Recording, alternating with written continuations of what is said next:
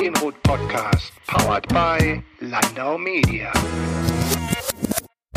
Sonja Garcia Köpper ist seit 2006 bei AdPublica und verantwortet als Managing Director in der Agentur vor allem die Etats von Kundinnen und Kunden aus dem Food-Bereich. Da liegt es nahe, dass wir uns in einer Folge mal etwas näher mit dem Thema Essen und PR auseinandersetzen. Darüber hinaus wollen wir auch über die Agenturarbeit und Ausbildung des Branchennachwuchses in Zeiten von Corona sprechen. Ton ab! Frau Garcia Köpper, ein Schwerpunkt von AdPublica ist das Thema Food. In meiner Wahrnehmung ist das ein Themenfeld, das wirklich 360 Grad in der medialen Auswertung stattfindet. Also Print, Online, TV, ja selbst per Audio, also in Form von inzwischen Audio-Podcast zum Thema Essen. Ist Food PR somit eine Disziplin, die quasi permanent vor der Qual der Wahl der ja, Kanäle steht? Ja, das kann man auf jeden Fall so sagen, aber ich glaube, das gilt nicht nur für Food, sondern grundsätzlich für viele ähm, B2C-Produkte. Grundsätzlich hat sich ja die Art der Kommunikation in den letzten Jahren massiv ähm, verändert. Es sind immer mehr Kanäle dazugekommen, also der ganze Social-Bereich, die ganzen Influencer. Aber am Ende ist ja das, was zählt, ähm, die Botschaft, die wir halt rüberbringen wollen, unabhängig davon, von welchem Kanal wir sprechen. Also uns gibt es zum Beispiel seit 20 Jahren und wir kommen immer von der Content-Seite. Jetzt, wo wir mehr Kanäle haben, haben wir halt immer die Qual der Wahl, aber ich denke halt gerade im Social-Bereich ähm, hat sich da für Marken und auch gerade für Food-Marken sehr viel mehr Möglichkeiten eröffnet, da zu kommunizieren. Food ist auf jeden Fall natürlich ein sehr schnell drehendes Thema. Gibt es äh, trotzdem Trends, die da vielleicht auch lang anhaltend sind? Ich denke dabei gerade zum Beispiel an Nachhaltigkeit und den Vegetarismus, so als Beispiel. Auf jeden Fall ist Food äh, schnelllebig auf der einen Seite, aber auf der anderen Seite ja auch sehr beständig, denn gegessen wird ja immer, Gott sei Dank. Und ähm, es geht dabei ja auch immer um Genuss und oder um das Thema Gesundheit. Das sind immer so die beiden Aspekte, die wir bei unseren Foodmarken oftmals auch von den Kunden halt irgendwie erfahren. Was ich aber dabei ganz spannend finde, ist, dass im internationalen Vergleich, also wir betreuen Marken, die auch im internationalen Kontext eine Rolle spielen und da ticken ja die Märkte ganz unterschiedlich. Der deutsche Verbraucher ist ja zum Beispiel wirklich sehr, sehr kritisch und hinterfragt wahnsinnig viel, ist auf der anderen Seite aber überhaupt nicht bereit, bestimmte Preise zu bezahlen. Denn so im europäischen Vergleich liegen die Deutschen, was die Ausgaben für Lebensmittel angeht, ganz weit hinten. In anderen Märkten spielen Issues, die wir hier in Deutschland haben, zum Beispiel dann überhaupt gar keine Rolle. Aber grundsätzlich die Themen, die Sie angesprochen haben, also das Thema Sustainability, wird für alle relevanter, also auch für Foodmarken.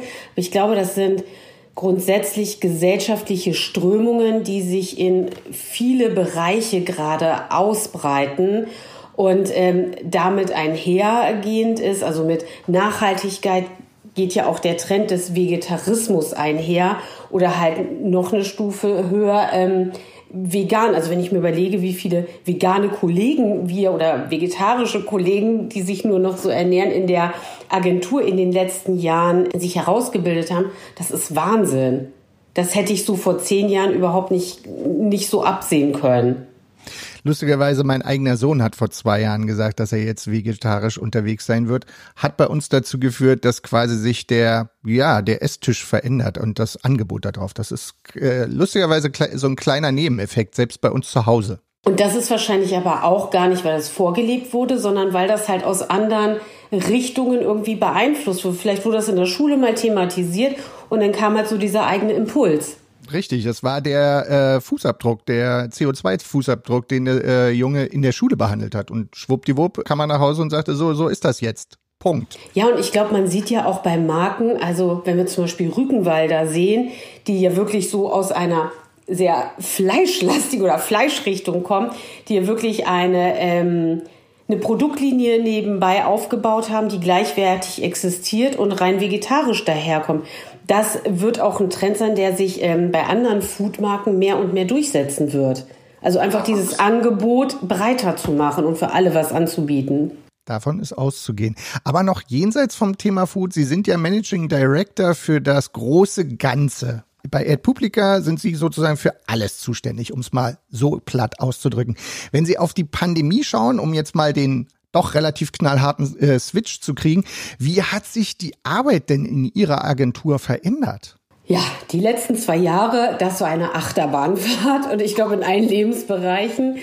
Ich glaube, bei uns ähm, als Agentur war der, ich sag mal, Vorteil, dass wir schon vorher im Homeoffice arbeiten konnten, dass wir schon immer sehr flexibel damit umgegangen sind, flexible Arbeitszeiten hatten und das halt schon vor der Pandemie gelebt wurde und somit auch alle Kolleginnen entsprechend ausgestattet waren. Es war natürlich trotzdem ein harter Cut von ein, zwei Tage auf 100 Prozent zu gehen, was halt so andere Aspekte, also gar nicht so die Arbeitsweisen an sich, sondern es rief Aspekte hervor der sozialen Isolation zum Beispiel, dass manche Kollegen ja, die einfach zum Beispiel alleine gelebt haben oder sich da in manchen Situationen auch keinen Ansprechpartner hatten, weil die Hürde einfach größer ist mal eben zum Hörer zu greifen oder einen Videocall zu machen, als wenn man einfach mal kurz über den Tisch eine Frage stellt, weil man weiß auch gar nicht, in was für einer Situation befindet sich gerade der andere Kollege.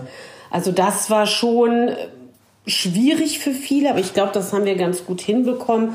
Und wir sind uns auch alle einig, dass wir dieses Modell wie vorher gar nicht mehr möchten. Wir nehmen da alle Kollegen mit und werden das gemeinsam erarbeiten oder sind auch gerade dabei und werden bei einem 50-50-Modell landen. Weil am Ende arbeiten wir natürlich in Teams und das lebt auch in einer kreativen Branche davon, dass man sich sieht und gemeinsam Ideen spinnt und weiterentwickelt. Und das funktioniert komplett remote, nur für einen bedingten, äh, bestimmten Zeitraum, denken wir. Aber am Ende zählen natürlich auch die Bedürfnisse halt jedes Einzelnen. Also wir haben Kollegen, die möchten jeden Tag in die Agentur kommen, weil für sie das Arbeitsumfeld da einfach besser ist. Und das muss man dann einfach in solche Überlegungen mit einbeziehen. Nun haben wir schon gerade das Thema Homeoffice. Ähm, Sie sind mit Ihrer Agentur auch sehr stark im Social-Media-Bereich unterwegs und da ist aus meiner Perspektive immer eine wahnsinnig hohe Geschwindigkeit notwendig, zumindest wenn es um schnelle Reaktionen geht und manchmal auch um Abstimmung. Und nun hat man da ja auch immer noch den Kunden oder die Kunden. Ist da Homeoffice noch sinnvoll machbar oder wie haben Sie da vielleicht auch Lösungen gefunden, die da wirklich helfen, die Geschwindigkeit auch zu halten? Oder muss man sie vielleicht an manchen Stellen auch gar nicht so hochhalten, diese Geschwindigkeit, wenn man von Social Media spricht? Jein, also ja, Social Media ist wahnsinnig schnell und man muss auch wirklich schnell reagieren und Trends mitnehmen und teilweise wirklich auch tagesaktuelle Sachen halt dann mitnehmen und darauf reagieren können. Wir haben, das war aber quasi auch schon vor der Pandemie oder bevor wir komplett im Homeoffice waren, Tools in der Agentur, die halt die Abstimmung innerhalb des Teams, aber auch mit dem Kunden sehr viel einfacher machen.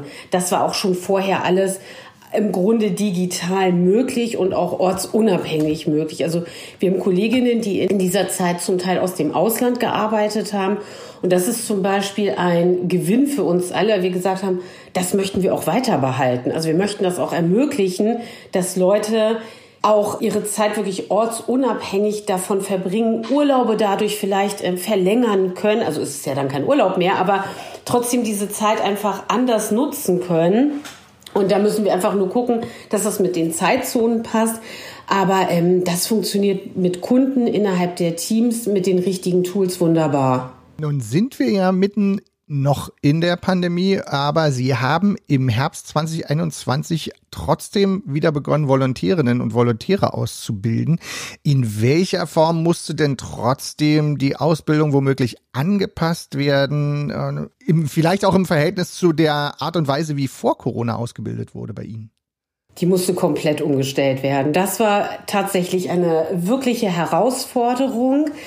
Genau, Sie sagten es schon, wir haben im Herbst äh, die erste Runde mit komplett Remote Onboarden äh, hinter uns. Wir haben jetzt ähm, Anfang des Jahres eine neue äh, Runde gestartet mit neuen Volontären. Jetzt sind wir schon ein bisschen eingespielt, das klappt schon besser. Aber wir haben auch in diesem Prozess das ganze Team ähm, mit einbezogen. Also wir haben Speed-Datings organisiert, dass sich wirklich die Kollegen trotz Homeoffice kennenlernen, also sich als Person kennenlernen. Wir haben Einzelschulungen organisiert, damit wirklich jeder Kollege auch in die Tools wirklich reinkommt, regelmäßig Coffee Calls veranstaltet, um einfach mal zu hören, Mensch, geht's dir gut mit der Situation? Was fehlt dir? Aber am Ende war es dann aber wirklich schön, als man sich dann persönlich treffen konnte und dann zumindest zum Teil ein paar Tage im Büro in der Woche gemeinsam verbringen konnte. Aber es war eine Herausforderung. Apropos Ausbildung, welche Skills sollte denn der Branchennachwuchs inzwischen mitbringen, um bei Ihnen als potenzielle Kandidatin oder als Kandidat überzeugen zu können? Das ist eine gute Frage. Hm, grundsätzlich bei Ad Publica legen wir sehr viel Wert darauf, dass die Kandidaten zu uns und dem gesamten Team passen, weil am Ende ist gerade das Volontariat ja auch eine Ausbildung, ähm, wo halt auch sehr viel nochmal erlernt wird. Aber in der Kommunikationsbranche ist es natürlich nicht schädlich, wenn äh, diejenigen kommunikativ sind aber auch eine Hands-on-Mentalität mitbringen und da einfach auch eine Neugier mitbringen für, für Trends, für Social Media ist natürlich halt wichtig, weil das ist aus unserer Arbeit nicht mehr wegzudenken mm, dass die Schwerpunktthemen für die Kunden, für die sie sich halt quasi verantwortlich fühlen, dass sie da halt auch ein Interesse mitbringen.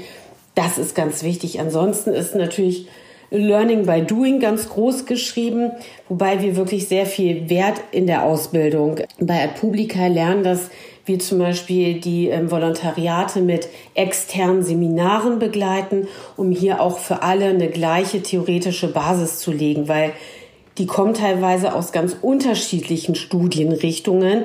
Einige haben schon einen Kommunikationsschwerpunkt, aber wir haben auch Politologen bei uns in der ähm, Agentur, Betriebswirtschaftler. Also es ist ganz unterschiedlich. Und so haben halt alle eine theoretische Basis und alles andere lernen sie bei uns. Vielleicht noch eine kleine Nachfrage an der Stelle.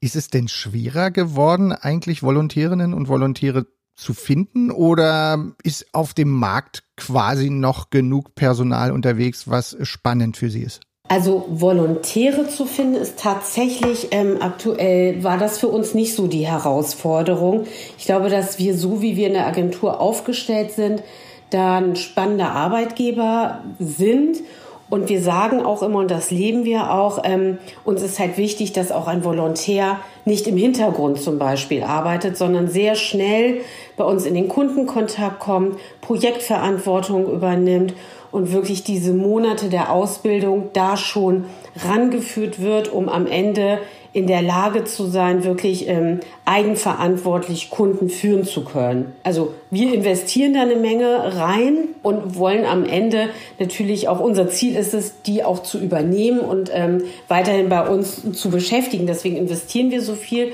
und geben da halt auch sehr früh Verantwortung. Die einen wollen das schneller, die anderen halt sind ein bisschen zurückhaltender.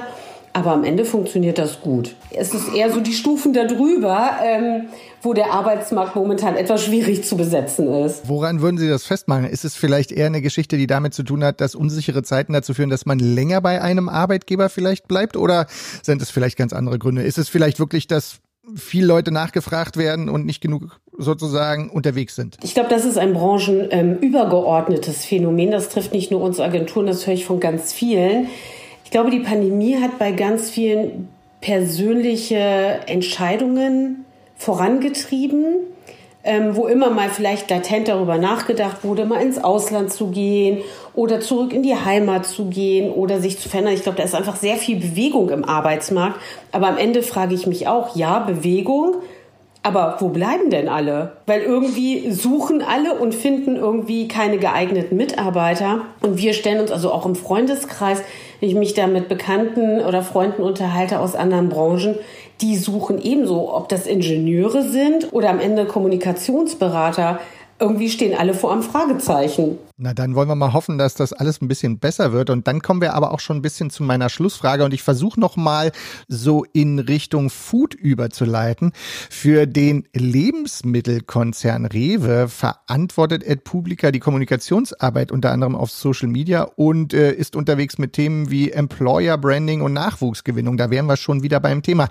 Wie setzt man denn, ja, auch so ein dezentral organisiertes Handelsunternehmen da passend in Szene? Also ich stelle mir es nicht so einfach vor, wenn in München in der Filiale Leute gesucht werden, aber in Hamburg vielleicht nicht. Da hat sich die Rewe ähm, tatsächlich sehr gut organisiert. Also wir sind zum einen sehr, sehr eng in der Abstimmung mit der HR. Es gibt eine, eine Plattform, wo alle äh, Jobangebote deutschlandweit zu finden sind, sodass wir auch sehr speziell Sachen raussuchen können. Also wir betreuen ja unterschiedliche Kanäle und Plattformen. Und da kommen auch häufig Fragen wie, ich wohne in München, ähm, geben auch teilweise Postleitzahl an, weil sie auch innerhalb von München nicht so weit fahren möchten. Habt ihr da nicht irgendwas für mich? Dann fragen wir natürlich erstmal nach, welche Qualifikation hast du denn, wo stellst du dir denn was vor? Und da haben wir auch diesen Servicegedanken ganz groß geschrieben können wir entsprechend schon richtige Stellen raussuchen und den Link zu der Seite ähm, dem User mitgeben, dass er halt direkt dort sich das angucken kann, direkt auf der Seite bewerben kann. Also sind die wirklich sehr gut organisiert.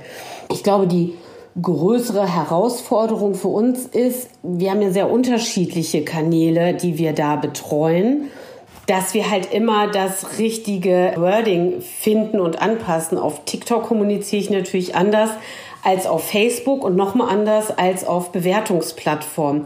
Ich weiß nicht, ob Sie das mitbekommen haben, aber vor kurzem hatte Rewe eine Gaming-Kampagne zum Thema Recruiting gelauncht, wo wirklich so dieser ganze Bewerbungsprozess wie in einem Spiel dargestellt wurde. Und da war es natürlich total wichtig, dass wir diese Gamersprache verstehen und auch so kommunizieren und auch teilweise für den Kunden übersetzen, weil das war halt wirklich, ähm, aber das ist eine Kampagne, die also gerade auf TikTok und YouTube zum Beispiel durch die Decke gegangen ist.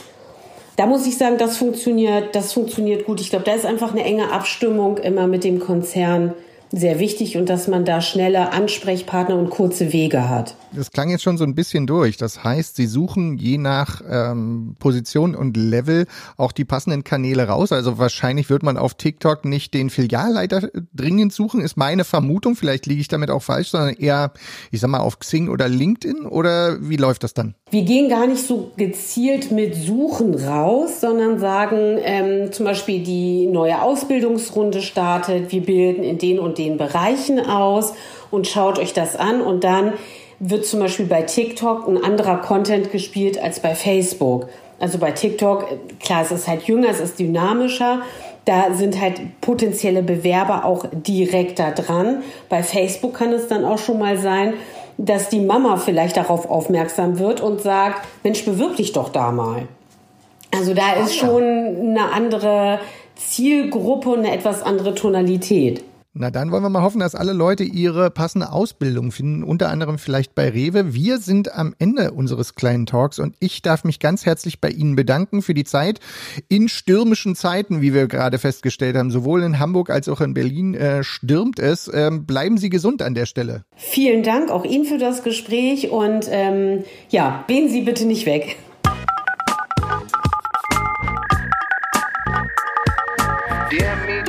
Podcast, powered by Landau Media.